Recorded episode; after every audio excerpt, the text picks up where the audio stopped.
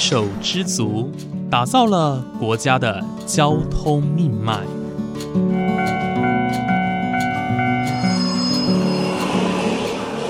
翻山越岭，运送着历史的独家记忆。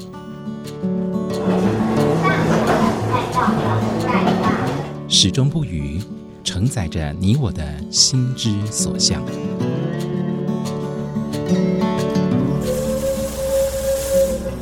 各位旅客您好，欢迎搭乘本班次列车，我是胡浩辰，欢迎来到鬼世界，让我们一起探索铁道文化，感受铁道温度，记录铁道故事。本节目由正声广播公司台中台胡浩辰制作主持，欢迎收听。各位听众朋友，午安！谢谢大家在每个周五的中午十二点钟准时收听，欢迎来到《鬼世界》，我是主持人胡浩辰。在上一集呢，黄威胜导演来到节目当中，我跟大家分享关于他和火车的一些故事跟成长历程哦，像是他的新主成长哦，以及他到了竹东去就学，那甚至到了大学还有当兵哦，其实每个时期都跟火车有一些情感的连接。那在上一集的最后呢，我们也提到他也有去记录一些。产业铁道，这些产业铁道呢，包括像是盐铁啦、矿铁、磷铁等等的。那为什么他想要去记录呢？当然就是出自于未知，出自于好奇，出自于新奇哦。那除此之外呢，他也到了国外哦，去拍摄了一些火车跟铁道的影像。那这些影像呢，其实都收录在他的摄影书当中哦。他过去也拍摄过纪录片哦。那这些故事呢，都是他人生中非常重要的养分。今天我们就继续来收听关于黄威胜导演的分享吧。那时候其实是因为这本书的开端，开始照着书里面的介绍一个一个去找，对，然后才。慢慢的踏入这个所谓产业铁道的这个范畴里面，运气比较好的就是你可能找到，呃，像它里面有有有一一大篇在讲那个，就是现在五堵车站对面当时的友瑞那边，就是算是路寮七星煤矿啊、鹿寮坑啊，然后基隆煤矿那一带的，然后那边那时候有一个手压轻便铁道，就是它是载客人的，对，然后他书里面就有写到。那个里面的整个过程，然后包含它运行到哪里，谁要让谁，如果万一上下行车子都碰到了，然后谁要让谁，要怎么让，他其实记录了非常详细。那我就在找那个有瑞的时候，其实因为我们去的时候其实是什么都没有了。啊，但是后来就哎几个比较明显的地景，比如说他有提到有一个隧道，然后他讲到有一个桥的旁边是一个杂货店。后来去就果然真的过了一个桥，看到有一家杂货店，可是当然不是原来呃那种平房，已经盖起来一个楼房。然后就就拿着他的书去那边问说，啊这是不是列点是你去间这样子，就直接问了。然后那个老板娘就说，对啊对啊，就是这一间啊。然后他还看了那个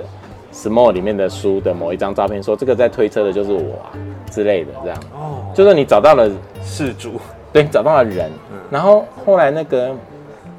那个杂货店的儿子哈，就那个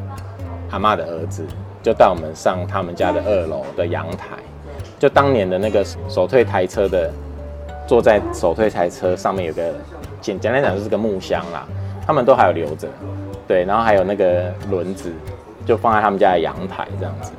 对，就是说在找的那个过程中，你就碰到了人，然后你就就会从他们身上得到了更多的细节。然后这个细节其实等于就是你在认识台湾的一个过程。我觉得我我我自己觉得那个时候会很着迷这种轻便铁道、产业铁道，这个是很大一块啊。除了说火车以外，比如说那时候去拍盐铁、拍矿铁，除了那些轨道系统很迷人之外，我觉得很大一块的是人。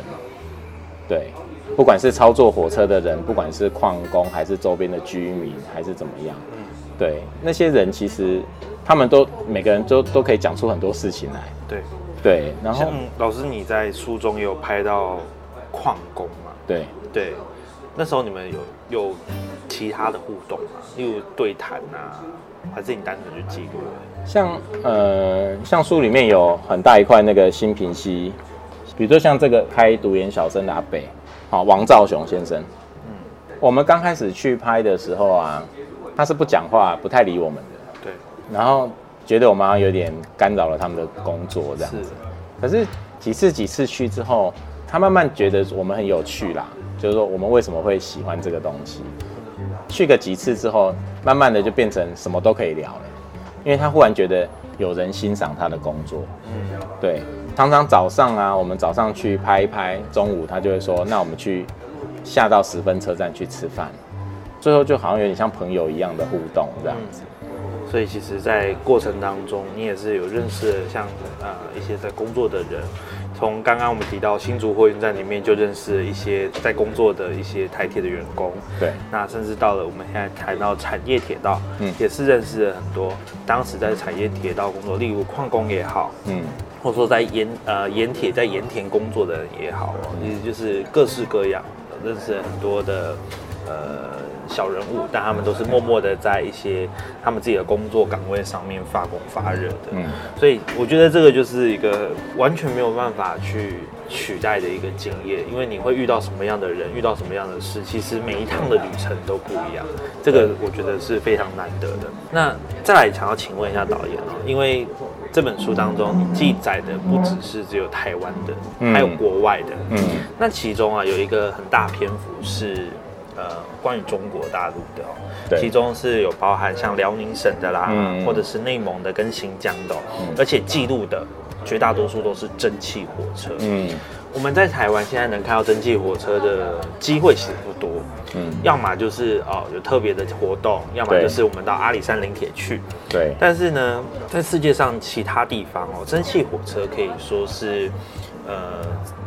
我觉得是比台湾常见啊，尤其像中国大陆、像日本等等的。那你拍摄的这一些蒸汽火车哦，跟你到中国去，还有说你看到其他国外的一些铁路的地景哦文化，你觉得有什么不不一样的？就是跟台湾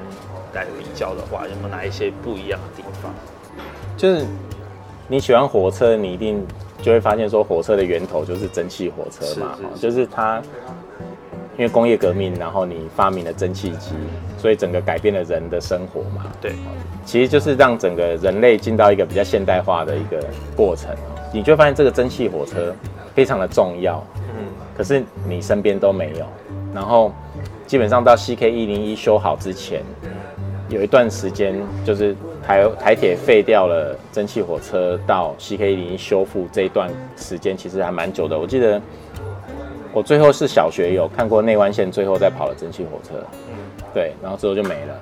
然后一直到 CK 一零一修好是已经我当兵的时候了，所以你看中间大概隔了十几年，是台湾是没有蒸汽火车的的年代。对，那那刚好又是你真正最喜欢火车的时候，你在疯狂追火车的过程是没有蒸汽火车这一回事的，对，然后你就还是很向往说想看看蒸汽火车到底长什么样子。那当然后来有修了一些火车啊，CK 一零一啊，CK 一二四这些，可是他们出来就是观光列车吧，哦，活动列车，对，或者说你到日本去，可能也是比较像像这个性质，对，对，跟我前面在讲的，我觉得比较火车很迷人，就是火车跟人之间的关系是很真真诚的、很亲近的。可是变成观光的时候，你就觉得好像距离好远。对，那我就是在有一次，我就在网络上搜，反正就无聊嘛，就到处乱看的时候，我就忽然看到一个一个人的部落格，哦，这李村镇的部落格，对，然后他上面放了非常多蒸汽火车，然后是他在中国拍的，然后你就会觉得，哎，这个这个是你想要看的东西，因为他拍的都是很多中国的一些呃，也是在矿场啦，或是一些呃像林业、伐木的铁路，是，对，然后它是每天二十四小时在运作的，好、就很像我们现在的自强号。对对对，就是 它是每天在运作的，只是它还用蒸汽火车在运作。嗯，反正我那时候就很兴奋的写了一个 email 给他，这样子对，就说，我觉得这很棒，我想跟他聊聊，然后听听看他是怎么去拍这些东西的。对，然后当然村正就非常热心的给了我很多讯息，这样，然后后来他就跟我说，哎、我们要他要去去内蒙拍蒸汽火车，那我就说，那我我也要参加，可不可以参加这样子？嗯所以就开启了第一次二零一二年去内蒙，哦，去雅克什拍蒸汽火车的那个过程。是是是，对，然后从那一次之后就发现说，哎，中国有还有好几个地方还在用这样的蒸汽火车，而且它的呃，中国是标准轨嘛，对哦，那台比台湾的轨距还要大，所以它的火车也比台湾大上一号这样子。我觉得那是你想象中蒸汽火车的原型啊，嗯，对，那就很值得去看。所以后来就有一段时间，大概我们从二零一二年一路到二零一八年这个过程，大概每年的冬天就就会跑一趟中国大陆去拍蒸汽火车这样子。对我觉得照呃，刚刚导演提到说他们去内蒙拍的照片啊，大家如果有看到老师的书当中，其实他会，你大家会看到，其实很特别的是，这有点像是欧洲的景色。为什么会这么说呢？因为德呃，在德国慕尼黑的铁道当中，其实这样子雪景搭配蒸汽火车是德国一大一个很大的卖点。但是其实这个在老师的书中，在内蒙就看得到了。对对，呃，大家可以看得到，就是一片雪景，内蒙那么广大的地方啊、非常平坦的地方，然后铺上一层白色的雪景，然后撑起我的帽檐在雪地当中前进，嗯我觉得这画面超级难得的。那除了这个之外啊，老师还有去到辽宁嘛，跟新疆，我想这两个地方的景色应该又不一样。老师可以跟我们分享一下关于这两个地方吗？因为辽宁就去东北嘛，哈、去东北，那东北它它当然它就比较在整个中国大陆来讲是比较早一点工业化的地方，对，对，那所以它是在呃，等于说它是发展比较早的地方了哈，所以我们去的我们去一个地方叫复兴，嗯，好、复兴其实旁边就是海州露天煤矿，那个是可能有以前读课本就会读到的东西哦，就是早年就是满洲国满洲日本统治东北占领东北的时候的比较大的煤矿，对。而且是露天开采的，所以你到那边去，它其实早就有都市建设，只是它的动力来源还是蒸汽火车。哦，所以你会看到在一堆高楼，哎，不，也不也不能算高楼啊，就是一堆楼房旁边，然后，嗯，你就想象说现在的台铁经过桃园啊、中立的时候，旁边都是房子嘛，对，对，那你想象说你把火车头换成蒸汽火车，嗯，然后在那边每天就从早到晚在那边跑来跑去，然后你从山上往下看，你就看到那个两两个楼房中间，然后忽然有烟冒上来，你你看不到火车，火车被房子挡住了哈，对。但是你会看到那个烟就从那个楼房的缝里面跑出来，这样子，是是是。对，那是一个很特别的感觉，哇，这在台湾可能会被抗议到死。对，就是因为它那个都市景观其实呃就是很现代的，好、有楼房有大楼，好、然后旁边有有各式各样的车子在跑，平交道也很大，然后平交道只要一开就是很多人冲来冲去这样。子，对，那只是它的动力，火车的动力就是蒸汽火车，那我不晓得大家知不知道，蒸汽火车它它气缸在运行的时候，就是好，大家习惯蒸汽火车的声音嘛，会讲空啊，就是轻轻轻轻轻轻的那个声音。然后你想他在两个楼房的中间跑，那个声音就在里头回荡。哦，你现在电车就没什么声音嘛，就嗯就开过去了，对所以你感觉不到那个很特别。可是当它有一个节奏发出来，然后先打到左边，再弹到右边，然后那个声音就在里头这样来来回回，来来回回，那很特别。我觉得没有过这种经验，真的。是是去内蒙，就像你刚刚讲，内蒙就是一个浩瀚的大地这样子，你也没有这种感觉。可是他到了东北，他在复兴，他就在个都市里面，是，然后我们住的饭店，呃，离铁路不算远啦。你半夜的时候，你就会听到那火车的声音了。哦，半夜也会有。对，因为他们二十四小时在运作啊，哦，所以你半夜也会听到那火车在那边跑的声音，啊，冲冲冲冲冲冲冲冲冲就过去了。对，那个是很特别。你你现在你想象现在的电车什么都是非常安静的，对它可能过去就嗯就没了这样子。对，可是它那个声音会从远而近，然后再慢慢又远，嗯，那个是很特别。然后半夜很安静的时候，你就听到那个声音，在整个都市里面。是。对，刚刚导演提到说，在东北的部分就是，虽我觉得比较像是那种都市内的对。景观，对。啊，蒸汽火车在都市内运行，而且我觉得蒸汽火车能在都市里面生存，而且还每天运行二十四小时运行啊，这个其实真的很少见的，因为在很多地方，蒸汽火车是一个已经被淘汰的产物，对包括像是在台湾，我们只要可能一两天哦，开蒸汽火车出来，就会有人喊空屋啊，空屋啊，嗯。对，那其实这边的人，他们当然就是很敬仰，已经很习惯这种生活模式了。但是但是我我我们也刚好就抓到那个尾巴。其实像复兴二零一六拍完，他就忽然宣布停了，哦，他就忽然就宣布停了。那当然是国家的政策啊，因为因为那几年就是炒 PM 二点五啊什么的对对，对然后它离北京又算近，